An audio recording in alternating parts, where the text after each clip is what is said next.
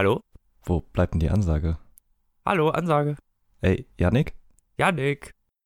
Tja, da müssen wir das wohl machen. Scheiße, na gut. Hallo und herzlich willkommen zum Papierstau-Podcast. Mein Name ist Tim und neben mir sitzt Ja, Robin. Ja, Yannick äh, kann leider nicht unter uns weinen, äh, weil er technische Schwierigkeiten hat. Wirklich starke technische Schwierigkeiten anscheinend. Ja, nicht nur mit dem Aufnahmeprogramm, auch generell äh, mit dem Betriebssystem. Es will gar nichts mehr anscheinend. Genau. Ich hoffe, er äh, stößt bald wieder zu uns. Bekommt das hin mit seinen technischen Differenzen da. Diese Ja. blöden Computer. Ja, echt. Aber kriegt er bestimmt schon hin. So. Wie hast du Nie- denn, hast du die Weihnachtstage gut überstanden? Silvester? Ja, natürlich, klar. Viel, viel bekommen noch und so. Ja, vor allem Bücher, Geschenke. vor allem Bücher. Ah, Du auch? Äh, Bücher nicht so viele. Aber reichlich trotzdem beschenkt worden, oder? Ja, es geht. Also ich hole mir eine neue Gitarre, da habe ich eher dann finanzielle Mittel dazu bekommen. Uh. Ja. Ja, komm, neue Gitarre ist ja auch was. Ja, klar, und sehr teuer vor allem. Ja, kann man sich denken, je nachdem, was man sich kauft. Ja, ja. Für ein Qualitätsprodukt oder Les Paul kostet mal eben. Ja, genau. Naja, ich glaube, was wir vergessen haben, ist noch herzlich willkommen zur Folge 11. Die elfte Folge ist da schon verrückt. Elfte Folge haben wir schon, ja. Wie die Zeit vergeht. Unglaublich, ne? Und das im neuen Jahr 2017. Die erste Folge im neuen Jahr. Ja, ja, genau. Wir wünschen natürlich auch allen Hörern, dass sie äh, gut ins neue Jahr gekommen sind. Und Genau. hoffen das.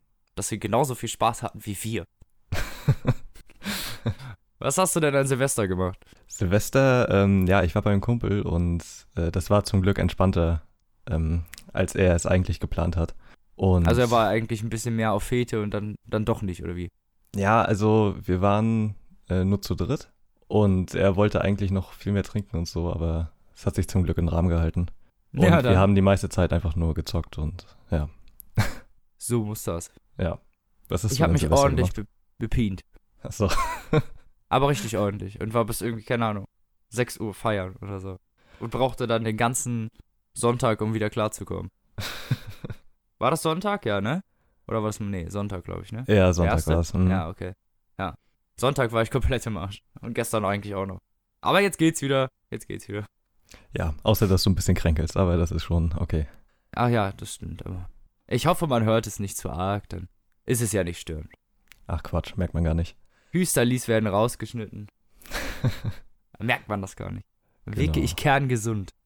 Na gut. Ich glaube, du darfst heute anfangen. Eigentlich hätten wir heute eine Spezialfolge gehabt, wie wir das ungefähr schon seit zwei Wochen ankündigen. Nee, Aber seit zwei auf- Ausgaben, nicht nur seit zwei Wochen. Ja, stimmt, seit zwei Sollte eigentlich genau, die zehnte Folge werden. Hey, ja, aber als wir es erstmal angekündigt haben, haben wir danach ja Weihnachtsspecial gemacht, ne? Also theoretisch. Ja, stimmt, okay. Aber egal. Zumindest bräuchten wir, wollten wir so langsam mal eigentlich unser Special hier. Ja. unser neues Autoren-Trilogien-Special einleiten, aber das geht ja nicht. nee, technische hoffen mal. Schwierigkeiten. Genau. Wir hoffen aber mal, dass das bis nächste Woche, äh, bis nächste Ausgabe, Entschuldigung, also bis übernächste Woche, alles wieder einwandfrei funktioniert und dass das dann auch vernünftig weitergehen kann. Und bis dahin haben wir weder Kosten noch Mühen gescheut und stellen euch zu zweit einfach drei Bücher vor. Wie verrückt ist das denn? Krass, ne? Krass, Mhm. oder? Da soll noch mal jemand sagen, die Studenten wären hier faules Pack, ne? Ist echt so, ne? Ja, Bam. Drei Bücher. Und zwei Leute nur. wenn das kein Aufwand ist, dann weiß ich auch nicht. Ist echt so. Was hast du uns denn mitgebracht, Tim? Du darfst ja anfangen. Ja, ich habe Mockworld äh, mitgebracht, geschrieben von Yazi Croshaw. Oder bürgerlich, Gesundheit? danke. Bürgerlich heißt er Ben Croshaw und ähm, ist Brite und hauptberuflich ähm, Videospieljournalist. Aha. Der ähm, hat eine Für welches Magazin oder für was hat er so geschrieben? Ja, genau. Also er schreibt eher weniger für Magazine, ähm, auch Kolumnen und so, aber wofür er wirklich bekannt geworden ist, ist das Format Zero Punctuation bei Ja. äh, The Escapist, Okay. ähm, einer australischen Seite. Und äh, da, also da merkt man schon, wie sein Schreibstil eventuell sein könnte. Er ist halt äh, genau der Witz, äh, den typisch britischen Humor wie Douglas Adams, Terry Pratchett, ähm, Red Dwarf und die ganzen Serien, Autoren und so, was es da sonst noch so gibt. Man merkt sehr die Einflüsse, ähm, die das auf ihn hat. Also die guten Leute. Äh, genau. Von denen hat er sich sehr beeinflussen lassen und das Format äh, er spricht halt immer über ein Videospiel, fünf Minuten lang und ohne Punkt und Komma. Quasi darum auch Zero Punctuation, ne? Keine okay. Abzeichen, halt sehr schnell. Ja. Und äh, mit viel Ironie und Sarkasmus. Und äh, ja, das Buch ist sein erster Roman, ähm, 2010 geschrieben, äh, nee, veröffentlicht. Und äh, über den Dark Horse äh, Books Verlag. Das, Die machen eigentlich Comics, ne? Ja, genau, auch ab und zu ähm, natürlich Romane und so, aber Da, äh, hauptsächlich so- bekannt durch Entschuldigung, Comics, ja. Graphic Novels. Ja, ganz genau. Und ja, Mockworld, wie gesagt, sein erster Roman. Und äh, es geht um Jim. Das spielt in der Fantasy-Welt. Äh, er ist an der Magierschule und die wird gerade von der benachbarten Kriegerschule überfallen. Und äh, Jim stirbt dabei und ist eigentlich ganz Okay. glücklich darüber. Also es wird dann so beschrieben, wie er ins, Hui! ja genau, wie er so im Nichts dahin gleitet und Ab ins Licht. genau, und die Gedanken alles freien Lauf lässt und ihm gefällt das total gut und auf einmal wird er halt wieder wach und Was? steht aus seiner Gruft auf. Der Und muss ziemlich böse gewesen sein. naja, und äh, da sind dann noch irgendwie zehn andere Leute in der Gruft, äh, die sich auch wundern, was sie jetzt wieder wach sind. und äh, sie gehen dann raus, weil die einstürzt zu, äh, nee, weil die droht einzustürzen. ja. Und dann steht draußen auf einmal ein Typ, ein Magier, der die anscheinend alle wieder auferweckt hat, au- auf einem Friedhof, logischerweise. Und der sich eine Armee bilden will. Und Ja. die sollen ihm dann alle folgen zu seinem Schloss und so. Aber der Magier war anscheinend äh, noch, also er war sehr, er hat sich sehr nubig angestellt und Okay. äh, wollte denen eigentlich keinen freien Willen geben, aber hat er trotzdem gemacht. Das Achso, und dann können jetzt alle dann noch frei denken und zum, dann, komm genau. zum Schloss und alle so, nö, Ja, jetzt, rein, äh, Bitch. ja, nee, also das denn nicht, aber die haben dann gesagt, ja, pf, was sind denn die Argumente dafür? Also, warum sollten wir, Warum die sollten wir dir denn jetzt Halt- folgen und so? Gib mal Kohle. ja, so ungefähr. Und jedenfalls äh, folgen sie ihm dann trotzdem und Jim will sich eigentlich nur umbringen. Ähm, der will eigentlich trotzdem nur tot sein und er versucht Ja, er es war ja auch. auch schon tot, ne? Ist ja genau, unfair. er, er versucht es auch, er springt von Türmen runter und so weiter, aber er überlebt einfach und Mist. schafft es nicht zu sterben. Mist, verdammter. Genau, und das, das ist quasi so die, die Ausgangslage. Und er merkt halt, dass in der Welt etwas äh, nicht wirklich zu stimmen scheint. Denn, Ja. und das ist der Clou an der Sache, Dü, dü, dü. die zweite Handlung ist quasi die richtige Welt und man merkt, dass das Ganze nur ein Videospiel ist. Mockworld. Was? Genau, das ist nämlich ähm, ein, eine Videospielwelt, die äh, von einem tüchtigen Entwicklerstudio gemacht wurde, das quasi die KI revolutioniert hat. Die, das Spiel geht auch weiter, ohne dass jemand spielt. So, die Welt ist halt lebendig. Und Ah, okay. Charaktere haben eigene äh, Bestimmungen. Eigenleben. Und, genau. Und äh, ja, das Ding ist halt, das Ganze findet sich noch in der Entwicklungsphase und die haben eingestellt, dass Charaktere nicht sterben können. Darum Äh. kann Jim auch nicht sterben. Nur Ah, weiß er das so. halt nicht.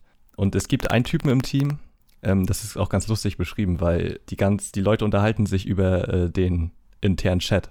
Also die haben einen Ja. Kosenamen und Ja. der Chatverlauf ist also, dann quasi so ja, abgeschrieben. also, so theoretisch, ah, okay. ja, genau, so Facebook-mäßig, ne? So Ja, unterhalten genau, die so. sich dann. Und äh, einer von denen versucht das Spiel halt zu manipulieren Ja. und will halt, äh, ja, die Welt unterwerfen. Ja. und versucht sich da so einen krassen Charakter zu erstellen, der ja, den dann halt einen Strich durch die Rechnung macht. Und Jim versucht dann, ähm, die Welt trotzdem zu retten. Und ja, das Buch ist leider nur auf Englisch erhältlich. Was? Ja. Äh, es hat noch keine Übersetzung erfahren. Es ist halt ähm, Oh jetzt auch kein Massenprodukt oder so. ja, aber ähm, trotzdem doof. Es gibt, ja, also es gibt es als Taschenbuch, E-Book und ähm, auch als äh, Hörbuch von Yazzi selber gesprochen, was ich nur empfehlen kann, weil der eine wunderbare Stimme hat. Und wenn Das finde ich mal lustig, wenn die Autoren das selber sprechen. ja, also, weil es wird auch lustiger mit sein, wenn, wenn man auch weiß, wie er spricht und wie er, also wenn man weiß, wie er, wie sich das anhören soll.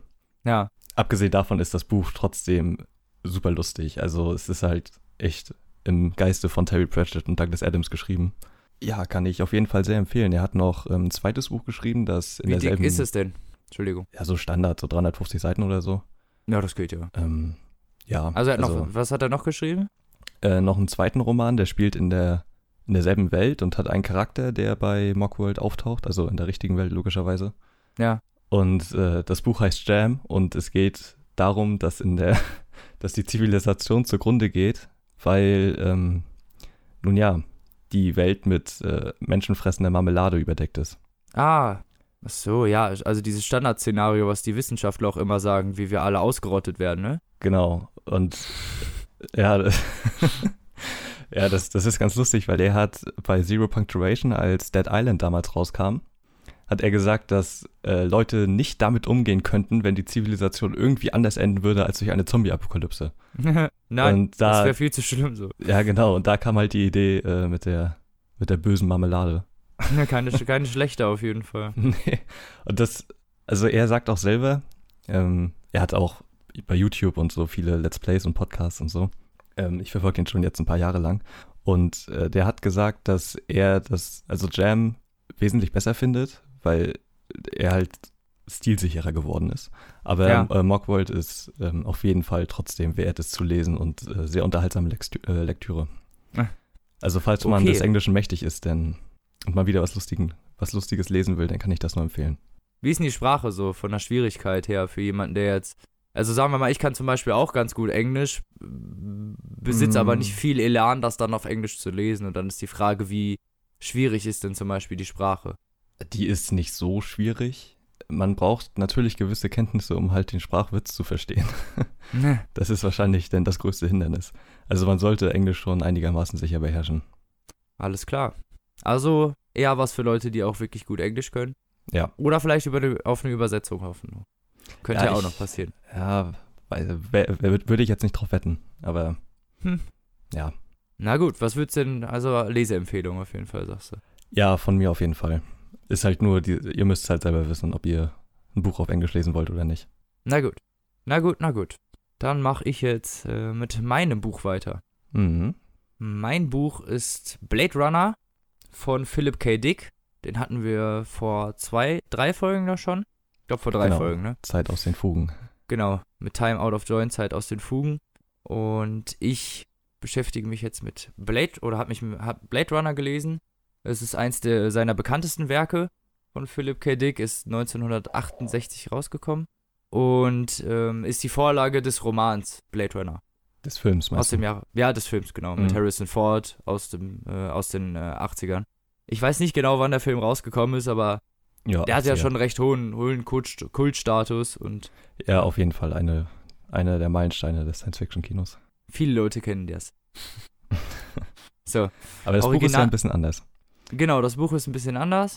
Originaltitel äh, im Englischen ist äh, Do Androids Dream of Electric Sheep und war im Deutschen in der Erstausgabe hieß es noch äh, Träumen Roboter von elektrischen Schafen. Ein großartiger Titel. Ja, auf jeden Fall. Also ich finde es echt nicht schlecht eigentlich. Ich find's sogar Es, ma, ziemlich es passt halt auch sehr gut zum Inhalt eigentlich, ne? Ja, genau.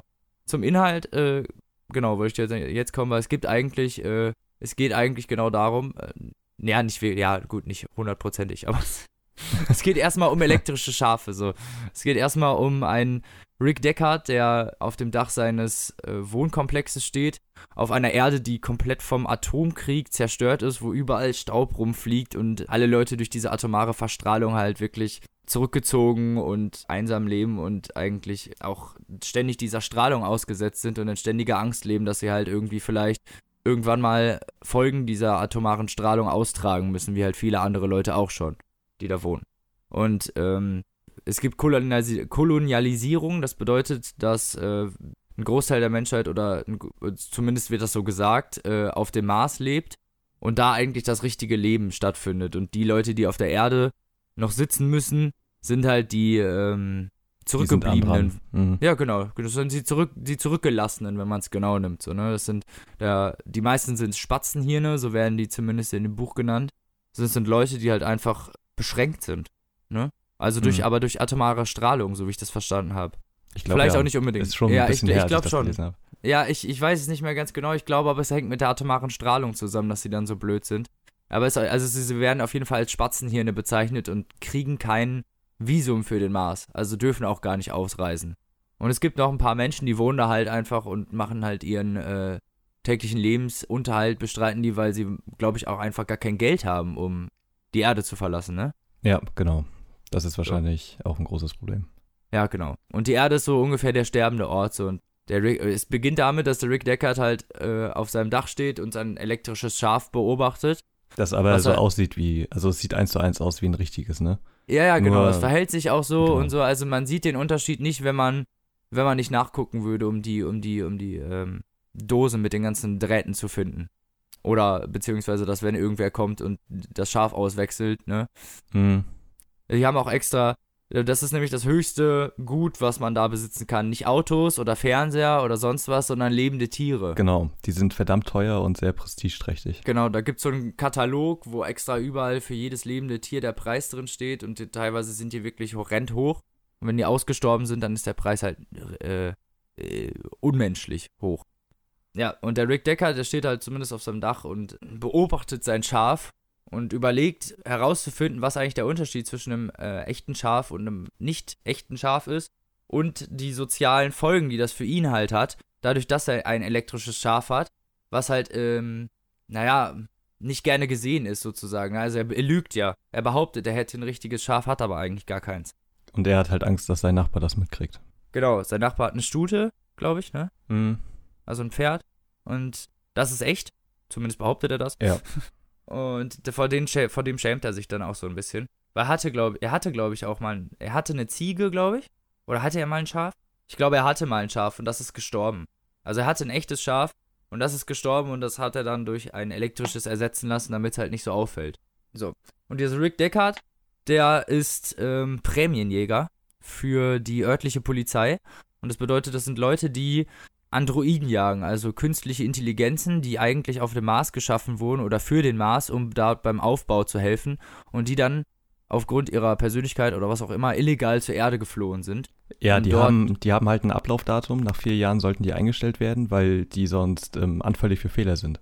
Und äh, einige entwickeln halt ihre eigene Persönlichkeit und freien Willen und äh, schaffen dann die Flucht äh, zur Erde. Ach so, ja, also äh, irgendwie so rum ist es halt. Also Mhm. die, die Androiden fliehen zumindest zur Erde und er ist dafür zuständig, das zu verhindern, weil die dürfen, die haben da Aufenthaltsverbot. Ja, Auf der Erde, im- die dürfen da nicht sein. Weil die halt auch durchdrehen können. Nach Ja, einer genau. gewissen Zeit. Ja, genau. Das kann halt dann passieren, weil dann Und auf Englisch- die Zellerneuerung nicht ist oder so. Auf Englisch heißt sein, genau, auf Englisch heißt sein Beruf halt auch Blade Runner. Ach so, okay. Mhm. Im Deutschen ist es einfach Prämienjäger. Also er bekommt ein Grundgehalt, aber was aber sehr niedrig ist, das heißt, äh, sein eigentliches Geld verdient er damit, dass er Roboter, äh, also Androiden jagt und umbringt. So. Und für jeden Umgebrachten kriegt er halt irgendwie 1000 Dollar. Und hat im Moment irgendwie Glück, weil der leitende Prämienjäger, der das sonst macht, Dave Holden, im Krankenhaus liegt, weil er von einem Androiden angeschossen wurde und jetzt äh, der Rick die Aufgabe übernehmen soll. Genau, der soll irgendwie zehn entflohene Androiden finden, glaube ich, ne, und töten. Sind es zehn? Ich dachte sechs. Ja, oder sechs, okay. Aber es waren auf jeden Fall, ich glaube, in der Geschichte der Androidenjäger die meisten, ne? Ja, genau. Auf Ja. jeden Fall. Es sind die meisten, die je einer, glaube ich, irgendwie geholt Ja. musste oder so. Na, zumindest muss er dann halt erstmal zu so einem Konzern, glaube ich, fliegen und da einen Void-Kampftest durchführen, was ähm, ja sowas wie ein, wie ein Test ist, ob zu, um zu gucken, ob die Leute menschlich oder Androiden sind halt. Ja, Turing-Test heißt das, glaube ich, ne? Im, Im Deutschen heißt das Void-Kampftest. Echt? Also, das, also der Turing-Test, den gibt es ja auch wirklich. Ähm, halt erfunden von Alan Turing. Ähm, Der die Turing-Maschine erfunden hat. mh, der, der hat halt den äh, Enigma-Code auch beispielsweise entschlüsselt. Im Zweiten Ja. Weltkrieg. Ja, ich hab, musste viel, wir haben in Info viel, ich mache, ich studiere Info. Ja.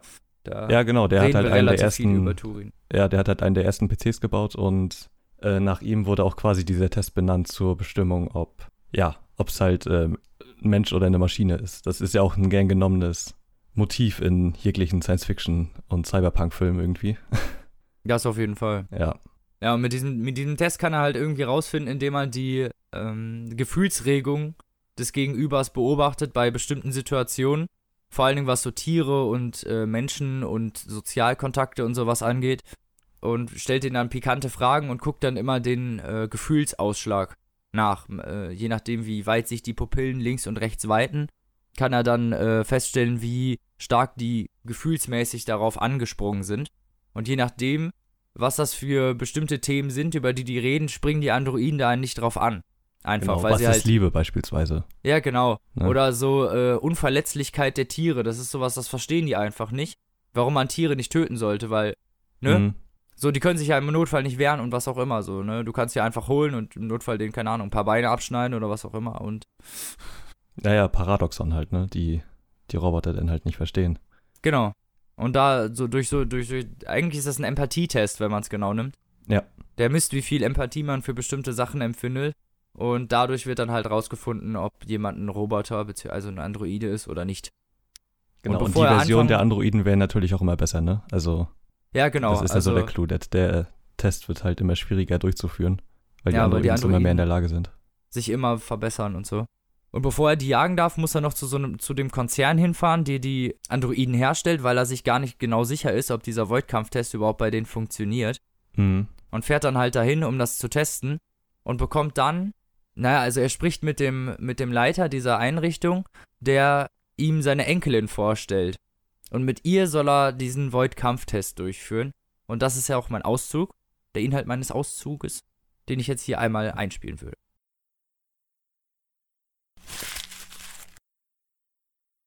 Der dünne weiße Lichtstrahl schien Rachel Rosen unverwandt ins linke Auge. An ihrer Wange klebte die Scheibe mit den Zuleitungen. Sie machte einen gelassenen Eindruck. Rick Deckard saß so vor den beiden Skalen des Voidkampf-Testapparats, dass er sie gut ablesen konnte, und begann. Ich werde Ihnen jetzt eine Anzahl verschiedener Lebenssituationen schildern. Sie sollen so rasch wie möglich Ihrer jeweiligen Reaktion darauf Ausdruck geben. Natürlich wird auch die Zeit gemessen.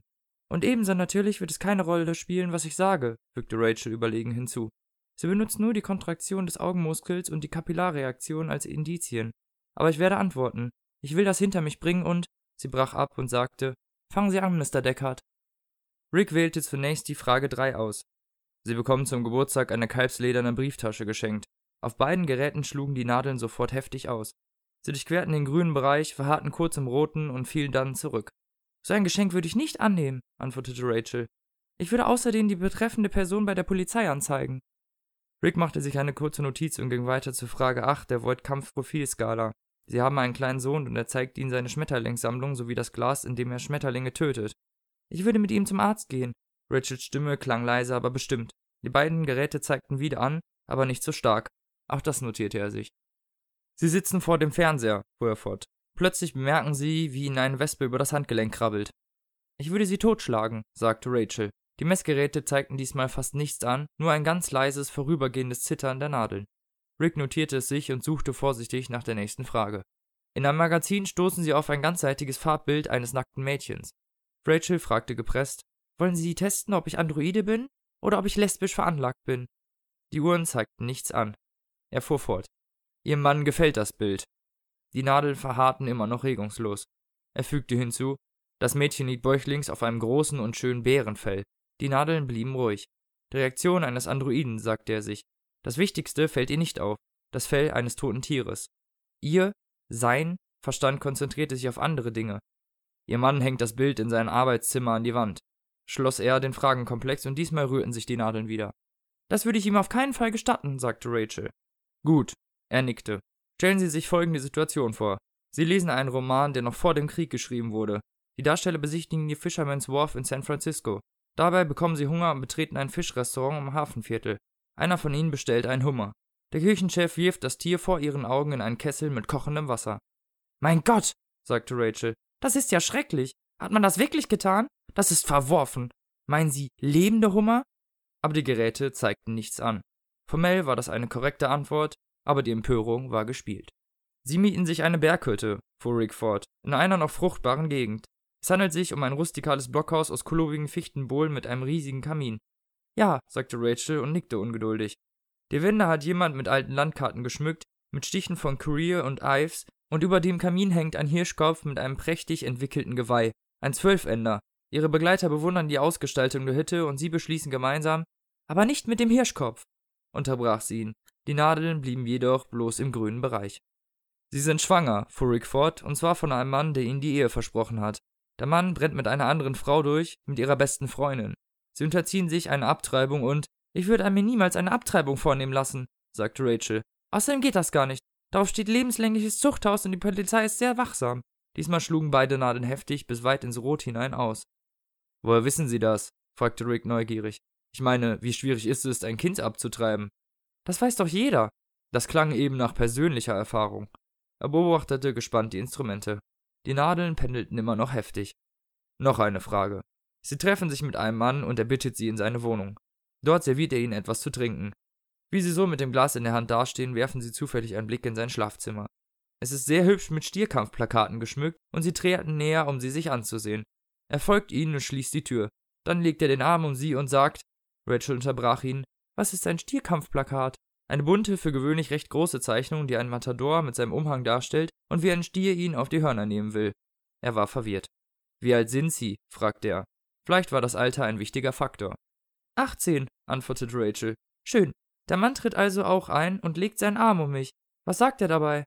Wissen Sie, wie so ein Stierkampf endete? fragte Rick. Vermutlich wurde jemand verletzt. Am Schluss wurde der Bulle stets umgebracht. Wartete, ließ die beiden Nadeln nicht aus den Augen.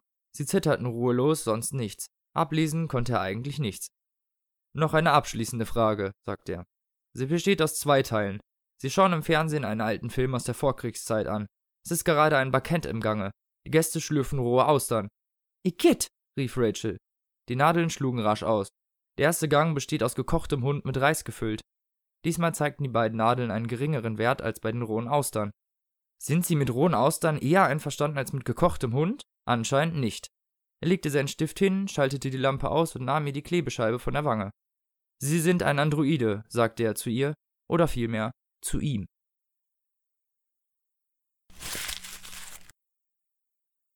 Ja, und wie man jetzt gerade hören konnte, äh, entlarvt er sie dann als Android nach einer Weile. Obwohl es halt schon schwierig ist bei dem Typen anscheinend, ne? Also man sieht das ja schon, dass er dann irgendwie Probleme damit hat, das zu sehen und muss ja dann nochmal irgendwie eine extra Frage stellen, um irgendwie das festzustellen, aber im Endeffekt schafft das trotzdem mit dem Test. So, Ja, so ist genau. das. Und dann äh, bekommt er halt die Aufgabe, äh, die Androiden zu jagen. Und das ist dann halt das, worum es eigentlich im Buch geht. So. Mhm. Und zwischendurch wechselt halt nochmal die Perspektive auf einen gewissen J.R. Isidore, der so ein Spatzenhirn ist und da, da ähm, sein Leben Ach ja, fristet. genau. In so einer, äh, so einem leergestellten so Haus, ne? Genau, in so einer Bruchbude. Und er arbeitet für so eine Tierklinik. Also für so eine Tierklinik, die elektrische Tiere herstellt, weil auch die, die elektrische Tiere herstellen, die tun so, als, wär, als würden sie echte Tiere herstellen und sind auch eine Tierklinik und kommen dann auch wirklich so, als wären sie Tierärzte vorbei und retten diese elektrischen Tiere, damit das keinem auffällt. Dass das halt nur elektrische Tiere sind und keine echten. Und der trifft dann halt auf ein paar dieser Androiden und wird da halt noch irgendwie mit drin verwickelt. Genau, die suchen halt Unterschlupf bei ihm. Ähm, Genau. Einige von der Gruppe, die dann vom Mars geflüchtet sind. Ja, und diese, diese Jagd ist eigentlich noch recht spannend, weil er dann, weil der Rick Deckard dann auch noch auf eine andere Gruppe trifft und so. Also kann man sich auf jeden Fall geben. Ist sehr, ist sehr spannend. Ist auch nicht lang. 230 Seiten, glaube ich, und ihr seid schon durch. Ja, und wenn ihr die Filme, also, oder den Film oder welche Version auch immer des Films, ähm, der, der Verlauf ja der nur Handlung ist schon, ja genau, der Verlauf der Handlung ist schon wesentlich anders und Ja, auch das ist die, richtig. die Themen teilweise so. Im Film wird, werden die ganzen elektronischen Tiere, das spielt überhaupt keine Rolle. Und das Nee, ist im. Buch halt ein sehr wichtiger Punkt äh, für, die, für das Leben der gesamten Leute da. Das ist ja dann auch der Unterschied zwischen, also es geht ja auch dann um diese Gefühle, die er für dieses elektrische Tier hegt eigentlich, was ja auch nur ein Androide ist. Und dann wiederum diese Gefühlslosigkeit der Androiden gegenüber Tieren. So, was ist überhaupt menschlich? Kann eine Maschine überhaupt menschlich sein, selbst wenn sie wollte und sowas? Und die Menschen selber versuchen ja ihre Emotionen halt, also die, die haben doch diese Maschine, womit sie die Emotionen da steuern können. Stimmt, ist richtig. Stimmt. Quasi Die so, ein, so eine Art Die Telefon. haben zu Hause, ja, so eine Stimmungsorgel heißt das, genau. Ja, die haben genau. zu Hause, können dann einfach irgendeinen irgendeinen Modus wählen und fühlen sich dann glücklich oder oder deprimiert oder traurig. zufrieden oder, motiviert Genau, oder sowas. Also da gibt es tausend verschiedene. genau. Und die, die, das macht äh, die Frau von Rick Deckard halt sehr oft, ne? Ja, die Irene, ist ja die Frau von, von Rick, die sitzt immer zu Hause und macht eigentlich nichts anderes. Ja. Ist aber eigentlich sogar schlau und sagt, dass sie ab und zu mal das Wahlprogramm für Depression wählt oder für sinnlos in der Gegend rumsitzen und philosophieren. Ja. Was ich an sich sehr schlau finde, weil wenn der menschliche Geist nicht mal zwischendurch ein bisschen konst also ein bisschen abstrahiert insgesamt und auch mal ein bisschen über sich selber und seinen Platz in der Welt sich klar wird, auch wenn das nicht unbedingt immer Spaß macht, ist das ja nötig. Und Ja, genau deswegen finde ich sie irgendwie, fand ich sie, fand ich diese Aktion irgendwie sau schlau von ihr, wo ich dachte, ja, das ist ja nicht dumm eigentlich, ne? Ja, na klar, aber du, wie grotesk das ist, dass es eine Maschine braucht, um das zu fühlen. Mhm. Das ist ja das Ding, weißt dass die Menschen mehr Maschine sind als die Maschinen selber. Ja, das ist, genau, die brauchen ja auch schon Gefühlsorgeln, um sich halt, um irgendwas fühlen zu können, ja, das stimmt. Und die gibt es ja Also im ein Film sehr- beispielsweise auch gar nicht. Nee, stimmt. Also der Film hat sich da auf andere Sachen fokussiert.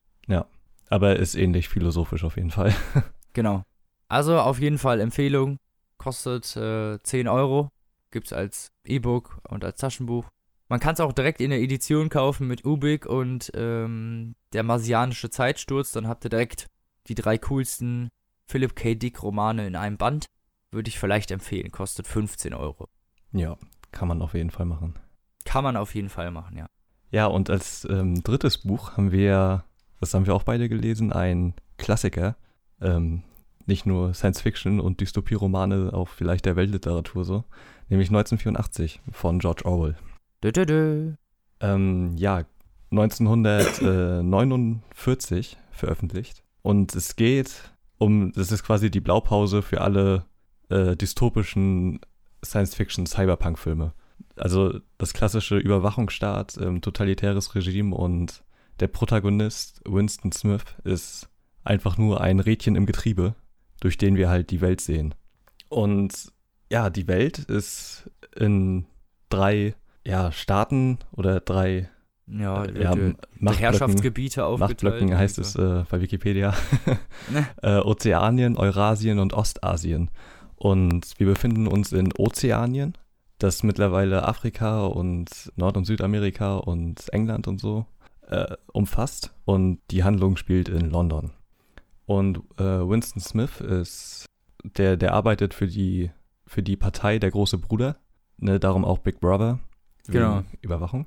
Ja. Und äh, er arbeitet für das Ministerium der Wahrheit, ist es, glaube ich. Und ja, jeder einzelne Bürger wird komplett überwacht. Es gibt sogenannte Teleschirme in jeder Wohnung, quasi Fernseher mit äh, Kameras drin, ähm, die die Gedankenpolizei dann halt beobachtet. Ja. Und es wird halt nichts zugelassen. Also keine eigenen Gedanken, kein, kein gar nichts, ne? Halt das total, der totale Überwachungsstaat ist. Ja, gibt's äh, ja auch. dann- Es gibt ja dann auch Crime Thoughts oder nicht, äh, beziehungsweise wie heißt das auf Deutsch? Gedankenverbrechen? Äh, ja, genau, Gedankenverbrechen. Das heißt, wenn, Ja. nur wenn du daran denkst, wirst du halt schon festgenommen. Mhm. Ist total wahnsinnig. Und äh, ja, er Völlig arbeitet im, im Ministerium für Wahrheit, das in, also auch, es geht halt echt hauptsächlich um die Welt und eher weniger um die Handlung an sich, glaube ich, ne? Weil, Ja, also, das, das Ministerium, so wird es halt beschrieben, ist ein Gigant, eine gigantische weiße Pyramide, auf denen geschrieben steht, Krieg ist Frieden, Freiheit ist Sklaverei, Unwissenheit ist Stärke. Das steht geschrieben ähm, an diesem Ministerium. Und das ist nicht das einzige Ministerium, es gibt auch noch das Ministerium für Liebe. was? Ja, in dem, in dem quasi die Leute um, umgepolt werden, die halt systemfeindlich sind. Und Ach so, das System zu lieben, Indoktrinierungslager. ja, oder? äh, das heißt das Ah, Ministerium für Liebe. Nett? Ja, ne? Und ja, es, also die, die Handlung geht dann da voran, indem sich äh, Winston verliebt in eine, die er halt bei seiner Arbeit sieht und äh, die sich heimlich treffen und er findet dann mehr Kontakt zum Widerstand und so und äh, ja, weiter brauchen wir, glaube ich, die Handlung nicht erzählen. Nein. Sonst, jetzt, sonst wird's direkt zu viel, ne? Ja, also, Ist ja auch nicht, da passiert ja auch nicht viel mehr, ne? nee, eben. Also, ähm, Es geht eigentlich mehr um die Welt und was machen die Leute und wie Und vor allem die weil- die Jobs und, und, und. Genau, weil alles halt echt, die ganze Welt ist so gut durchdacht und so schön beschrieben, also so beängstigend. Mhm. Ähm, Ja, aber sie halt Kontrolle an jeder Ecke, ne? Also ich glaube, da gibt's alles, alles ist kontrolliert in dem Fall da, ne? ja, also und, ich glaub, du- und vor allem wie Wade Wilson, äh, nicht Wade Wilson, der ist, das ist Deadpool, äh, Wollte schon sagen. Winston Smith, ähm, Was macht der denn wie, wie man das aus seiner Sicht betrachtet, weil er, sein Job ist, Zeitungsartikel im Nachhinein zu ändern. Das heißt, wenn das Ministerium sagt, das war so und so oder das ist jetzt passiert, dann muss er Zeitungsartikel ändern, falls Ah ja, jemand stimmt. nachguckt. Ja. Das heißt, man, man weiß wirklich nichts. Es kann auch, also es wird auch sogar in Frage gestellt, also die drei ähm, großen Mächte, die Ozeanien, Eurasien und Ostasien, äh, die stehen im Krieg, im dauerhaften Krieg miteinander. Und es wird sogar Ah ja, angezweifelt, stimmt, genau. ob es den Krieg überhaupt gibt, ob es überhaupt diese anderen Kontinente gibt und so. Das ist total wahnsinnig. Also wirklich, Ja, es ist wirklich das ist halt die pure krank. Paranoia. Ja. Und das Ende ist mit eines der trostlosesten und härtesten, die ich jemals gelesen habe. Äh. Das ist so heftig und echt so schonungslos ähm, Ja, das ist wirklich fies. und hoffnungslos. Also, ähm, Ist ja auch ein dystopischer Roman, ne? ja, aber halt echt konsequent. Kein ne? also, idyllischer. Da, da wird ey, echt wie jede Hoffnung zerschlagen wird einfach. du denkst so, ja, okay, könnte klappen. Nee, klappt überhaupt nicht. So, weil, weil sie haben wirklich die Äh. volle Kontrolle. Sie kriegen einfach alles mit. So, du hast gar keine Wahl. Ja, Und das ist echt fürchterlich. verstehe ich. Ja. Das ist, ist echt, äh, ja, ist, da gibt es wirklich ein paar Sachen drin. Die haben doch auch, glaube ich, irgendwie einmal in der Woche irgendwie Zeit, glaube ich, sich über das System aufzuregen, ne? Ja, für eine Stunde oder so, ne? Für ein, Da, genau, für irgendwie eine Stunde am Tag oder sowas dürfen die sich dann in so einen Raum setzen und gegen, gegen das ganze System meckern und so und und dieser Genau. eine Typ, kommt da nicht auch immer ein Typ auf diesem Fernsehbildschirm, haben die nicht auch so einen komischen K- Führer oder so? Ja, ja, also die irgendwie einmal am Tag ist dann so eine Ansprache von einem Typen und äh, ja, also alle, auch alleine schon die Sprache. Weil die Sprache wird nach und nach ersetzt durch Neusprech, so heißt es. Ähm, Äh. So dass halt gar, so dass die Leute nicht mal mehr ähm, feindliche Gedanken formulieren können, weil ihnen die Worte fehlen. Ah ja, stimmt, dann werden einfach Wörter verboten, ne, die, die negativ klingen oder sowas, ne? Genau, und halt systemfeindlich sein könnten. Ja, genau. Und die ja. werden einfach nach und nach ersetzt. Also so teilweise ganze Sätze, für die gibt es dann ein Wort und die Leute sind halt nicht mehr dazu in der Lage, äh, Kritik zu äußern. Nee. Oder, oder gar zu denken, weil ihnen einfach die Worte fehlen. So, das ist, es ist echt so wahnsinnig. Das stimmt. Also, Also- sehr bestechende Welt auf jeden Fall. Ja, also ist halt kein äh, Buch, was jetzt unbedingt durch schillernde Charaktere oder eine krasse Handlung lebt. Ähm, Nee, nicht wirklich.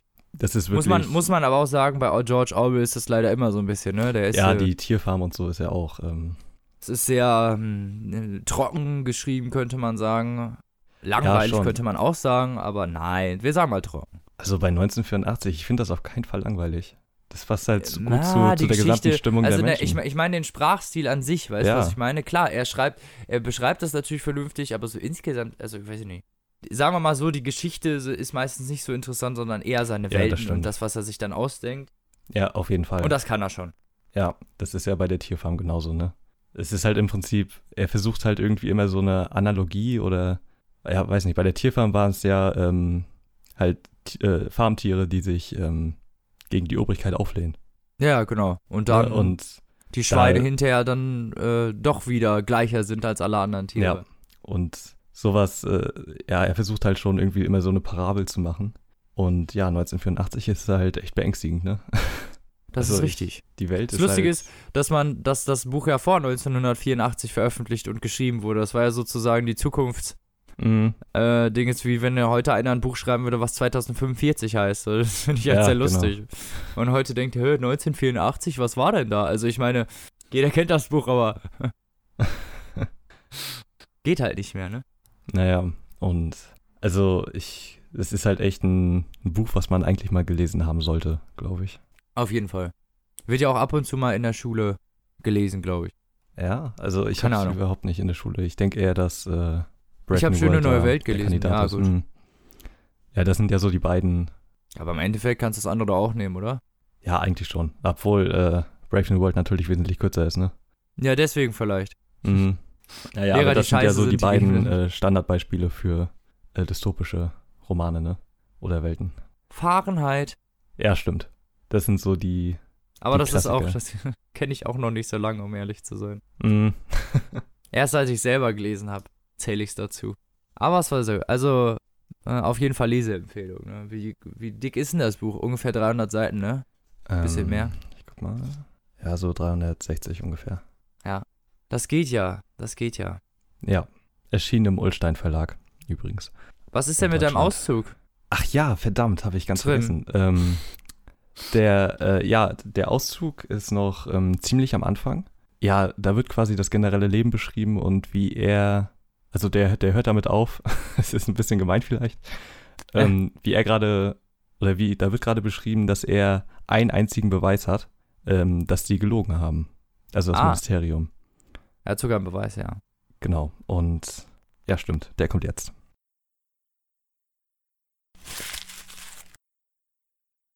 Wie sollte man wissen, wie viel davon gelogen war? Es konnte ja tatsächlich wahr sein, dass es den Durchschnittsmenschen heute besser ging als vor der Revolution. Der einzige Gegenbeweis war der stumme Protest in den eigenen Eingeweiden, das instinktive Gefühl, dass die Bedingungen, unter denen man lebte, unerträglich waren und dass sie irgendwann einmal anders gewesen sein mussten. Ihm wurde plötzlich klar, dass das wirklich Charakteristische am modernen Leben nicht dessen Grausamkeit und Unsicherheit war, sondern schlicht und einfach seine Dürftigkeit, Schäbigkeit und Freudlosigkeit. Man brauchte sicher bloß umzublicken, um festzustellen, dass das Leben nicht nur in Diskrepanz zu den Lügen stand, die aus dem Teleschirm strömten, sondern sogar zu den Idealen, die die Partei anstrebte. Große Bereiche des Lebens waren selbst für ein Parteimitglied eine neutrale und unpolitische Angelegenheit und erschöpften sich darin, sich mit öden Jobs abzumühen, sich einen Platz in der U-Bahn zu erkämpfen, einen löchrigen Strumpf zu stopfen, eine Süßstofftablette zu schnorren, einen Zigarettenstummel aufzuheben. Das von der Partei aufgerichtete Ideal war etwas Gewaltiges, Furchtbares und Gleißendes, eine Welt aus Stahl und Beton, mit monströsen Maschinen und fürchterlichen Waffen. Eine Nation von Kriegern und Fanatikern, die im perfekten Gleichschritt vorwärts marschieren, alle die gleichen Gedanken dachten und die gleichen Parolen brüllten, unablässig arbeiteten, kämpften, siegten, drangsalierten. 300 Millionen Menschen mit dem ewig gleichen Gesicht. Die Realität war aber dies: verfallene, schäbige Städte, in denen unterernährte Menschen in undichten Schuhen durch zusammengeflickte Häuser aus dem 19. Jahrhundert schlurften, wo ständig nach Kohl und schadhaften Klosetts roch. Er schien eine Vision von London zu sehen, riesig und ruinös, Stadt der Millionen Mülltonnen. Und hineinverwoben ein Bild von Miss Parson, eine Frau mit zerfluchtenem Gesicht und strähnigem Haar, die hilflos an einem verstopften Ausgussrohr hantierte. Er kratzte sich erneut am Knöchel. Tag und Nacht bedröhnten einen die Teleschirme mit Statistiken, die bewiesen, dass die Menschen heute mehr zu essen, mehr Kleider, bessere Häuser, bessere Freizeitmöglichkeiten hatten dass sie länger lebten, kürzere Arbeitszeiten hatten, größer, gesünder, stärker, glücklicher, intelligenter, gebildeter waren als die Menschen vor 50 Jahren. Nichts davon ließ sich jemals beweisen oder widerlegen. Die Partei behauptet zum Beispiel, dass heute 40 Prozent der erwachsenen Prolls lesen und schreiben können. Vor der Revolution hieß es, seien es nur 15 gewesen. Die Partei behauptete, dass die Kindersterblichkeitsrate heute nur bei 160 pro 1000 liege, während sie vor der Revolution noch 300 betragen habe. Und in diesem Stil ging es weiter. Es war wie eine einzige Gleichung mit zwei Unbekannten. Es konnte durchaus sein, dass buchstäblich jedes Wort in den Geschichtsbüchern, auch die Dinge, die man unbedenklich glaubte, pure Fantasie waren. Und auch ein Gesetz wie das Jus Prime Noctis oder ein Wesen wie der Kapitalist oder ein Kleidungsstück wie der Zylinderhut brauchten überhaupt nie existiert zu haben. Alles verschwamm im Nebel, die Vergangenheit wurde getilgt, die Tilgung wurde vergessen, die Lüge wurde Wahrheit. Ein einziges Mal in seinem Leben hatte er, post factum, das war das Entscheidende, den konkreten, unmissverständlichen Beweis für einen Fälschungsakt besessen. Er hatte ihn ganze 30 Sekunden in den Händen gehalten.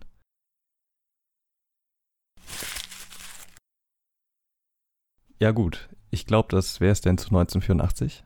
Liest es, wenn ihr die Chance habt und das mal gebraucht irgendwo seht oder so zum Beispiel, greift auf jeden Fall zu. Ja, da macht man nichts falsch mit, glaube ich. Oder? Nee, also man sollte schon mal gelesen haben, finde ich. So ist es. Naja, da wir jetzt noch ein bisschen Zeit haben, haben wir uns überlegt, oder habe ich mir überlegt, ich äh, stelle vielleicht noch eins vor, was ich schon seit längerem hier im Regal habe und was ich vor kurzer Zeit mal gelesen habe. Vor allem und nicht, noch nicht vorgestellt habe, weil der Autor ist noch nicht so bekannt. Das ist, ähm, mein Buch heißt Unsterblich, sagen wir es jetzt mal direkt. Und ist jetzt erst äh, im November, glaube ich, oder im Oktober letzten Jahres rausgekommen. Wie heißt denn der Autor? Der Autor heißt Jens Lubadi. Ist ein bisschen schwierig. Mhm. Der ist normal, also der ist eigentlich Autor für den Spiegel und verschiedene andere Zeitschriften. Also der macht normalerweise, glaube ich, ist der Journalist, so wie ich das verstanden habe. Also kein, Schri kein Schriftsteller eigentlich. Also kein, ja.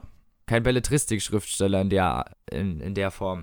Und der hat seinen ersten Roman geschrieben, auch im Heine Verlag. Und eigentlich hat mich das Buch angesprochen wegen dem Cover, weil es halt so ein bisschen stilisiert ist, wenn man sich das mal im Internet angucken mag. Ist ein sehr hübsches Cover, finde ich. Und das hat mich einfach angesprochen. Und insgesamt im Buch geht es eigentlich darum, es ist eine Sci-Fi-Geschichte oder Sci-Fi-Krimi-Geschichte. So ein bisschen so ein Mischmasch daraus. Und es geht, es ist in der Zukunft. Und es, eine Firma hat es geschafft, durch bestimmte Daten, die über Menschen gesammelt werden, äh, virtuelle Abbilder von ihnen zu schaffen. Das heißt, ähm, theoretisch Hologramme. Mhm. Die aber, äh, ne, also schon persönlich reagieren und dadurch, dass sie mit Daten gespeist sind, halt schon ja, wie sie reagiert hätten, wenn sie noch leben würden. reagieren. Weißt du, was ich meine? Ja, ja, so die komplette Persönlichkeit und so übernommen. Genau, die komplette Mhm. Persönlichkeit wird abgestellt, äh, äh, abgebildet so und man kann mit denen wieder interagieren, beziehungsweise halt nur verbal, ne? Also, wie ich schon vorhin gesagt habe, physisch geht halt nicht, ne? Weil die sind Hologramme eigentlich nur. Ja. So. Und um das sehen zu können, muss jeder Mensch ähm, sich so einen Chip, das ist äh, auch, also man muss das machen, sich so einen Chip implantieren lassen, um die alle sehen zu können. Das heißt, alle Leute, die diese ähm, Ewigen heißen die, also das sind deren Ewige sozusagen, weißt du? die Mhm. dann halt das ähm, Computerabbild dieser einzelnen Personen sind. Und das kostet auch recht viel Geld. Also ähm, Stars und so werden zum Beispiel halt posthum, werden die einfach in ewige verwandelt, ohne dass sie gefragt werden. Also da stehen auf einmal Leute wieder auf wie Marlene Dietrich und keine Ahnung, weißt du, die ganzen alten Filmstars, so, die, die sind alle wieder da, so. Aber die Sascha Idee ist ja schon ganz cool. Genau, die sind alle, alle sind, an sich ist die Idee auf jeden Fall ziemlich cool so. Und alle sind wieder da, wurden aber auch nicht gefragt und diese, diese, diese Daten wurden dann halt aus Filmen, Tagebüchern, äh, Personenbeschreibungen, nahen Verwandten, die, die was darüber erzählt haben, was auch immer, ne? So wurde dann das Persönlichkeitsbild von diesen Leuten erstellt. Mhm. Und wenn man als zu der Zeit lebender Mensch auch ein ewiger sein möchte, obwohl man nicht unbedingt ja, ja, raus, herausragende Leistungen produziert hat, muss man halt recht viel Geld dafür hinblechen. Also die meisten Leute äh, versklaven sich eigentlich, wenn man es genau sind, und geben ihr gesamtes Geld, was sie besitzen, nur dafür aus, um später mal als ewiger durch die Gegend rennen zu dürfen. Was ein bisschen widersinnig ist, ne? Weil eigentlich leben die ja gar nicht, aber na gut. Und dafür haben die alle so einen Lebenstracker, das ist so ein kleiner Diamant, der bei denen überall im Handgelenk sitzt so und der halt einfach alles, jedes Gespräch, jede Bewegung, jedes Atmen so ungefähr alles trackt, so alles. Und daraus können die dann hinterher halt sehr, sehr genaue Abbilder machen. Nun ja. Und die Schauspieler, die sind nämlich nicht nur wieder da, sondern spielen dann auch wieder in Filmen mit. Präsidenten werden wieder gewählt, zum Beispiel John F. Kennedy ist wieder Präsident der USA. Okay. Sowas halt. Und Mhm. Also Leute, die, die nehmen schon an dem, an dem öffentlichen Leben teil. Das, das Blöde daran ist, dass sie halt keine neuen Informationen äh, verarbeiten können. Das bedeutet, dass sie immer auf demselben Informationsstand bleiben, wenn man es genau nimmt. Du kannst dir nichts Neues beibringen, du kannst dir nicht wirklich was Neues erzählen und sie haben halt eine Sperre über ihren eigenen Tod drin. Das heißt, über ihren eigenen Tod können sie nicht denken und auch Mhm. nicht darüber sprechen. So. Und also da gibt es überall eine Sperre in diesen ähm, Ewigen drin. So. Und in der Geschichte geht es dann um den na, Identif ich weiß nicht mehr, wie die Firma hieß. Es ist die Versicherungsfirma für die Ewigen.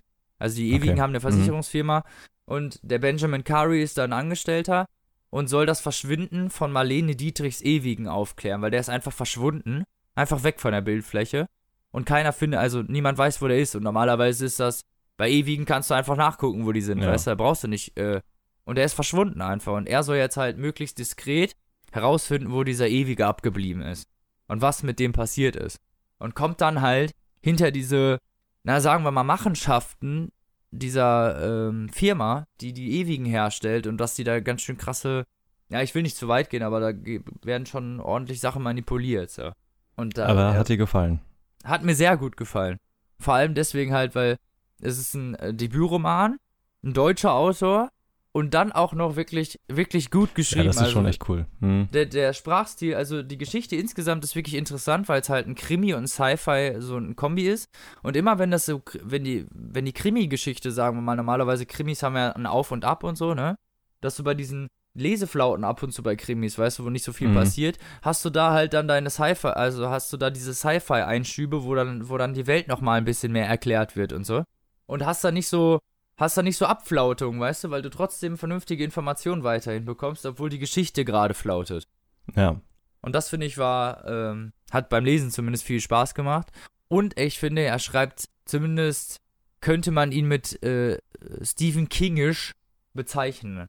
Also hat Okay. einen wirklich fluenten, schönen Spr Sprachstil, dem, wo man wirklich schnell im Buch drin ist und der so ein super Verhältnis aus Beschreibung, Geschichte und Mhm. Charakterentwicklung irgendwie bietet, weißt du, weil es ja oft irgendwie ist das ja oft unausgeglichen, weißt du, es ist halt wirklich sehr, Ja. sehr fluent, so du liest, du, du, du liest einfach so durch dieses Buch, ohne dass du das jetzt halt wirklich merkst, weißt du, dass du irgendwo hängen bleibst oder so.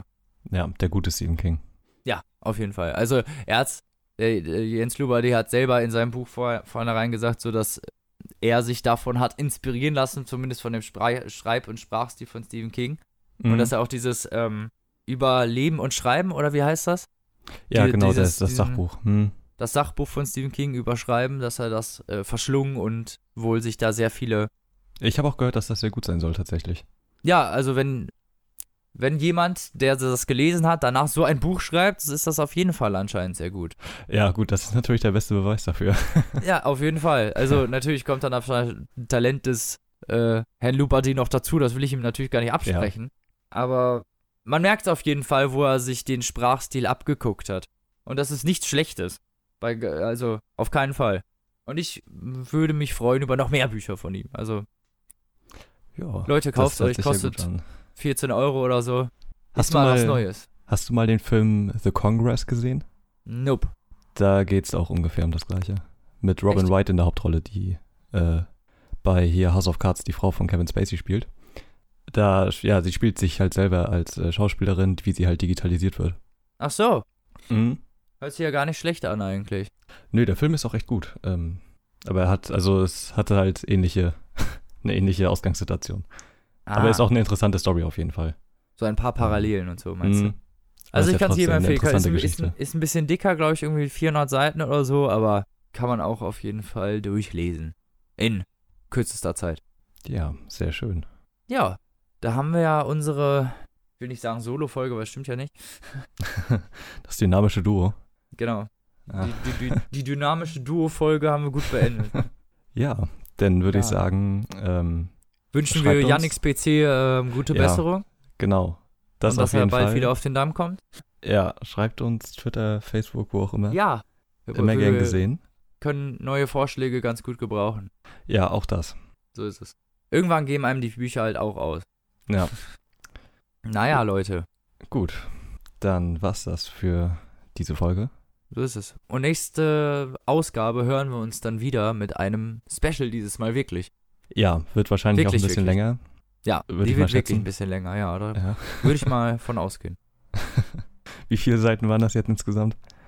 2300. Oh Gott, ey. Okay. Also ihr merkt schon, wir haben ordentlich viel gelesen. Mhm. Nächste Folge gibt's richtig viel Input.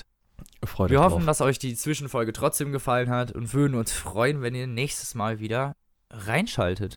Oder zuhört. Oder beides. Beides im besten Fall, ne? Ja, dann verabschieden wir uns So ist es. und sagen bis zum nächsten Mal. Macht's gut. Tschüss.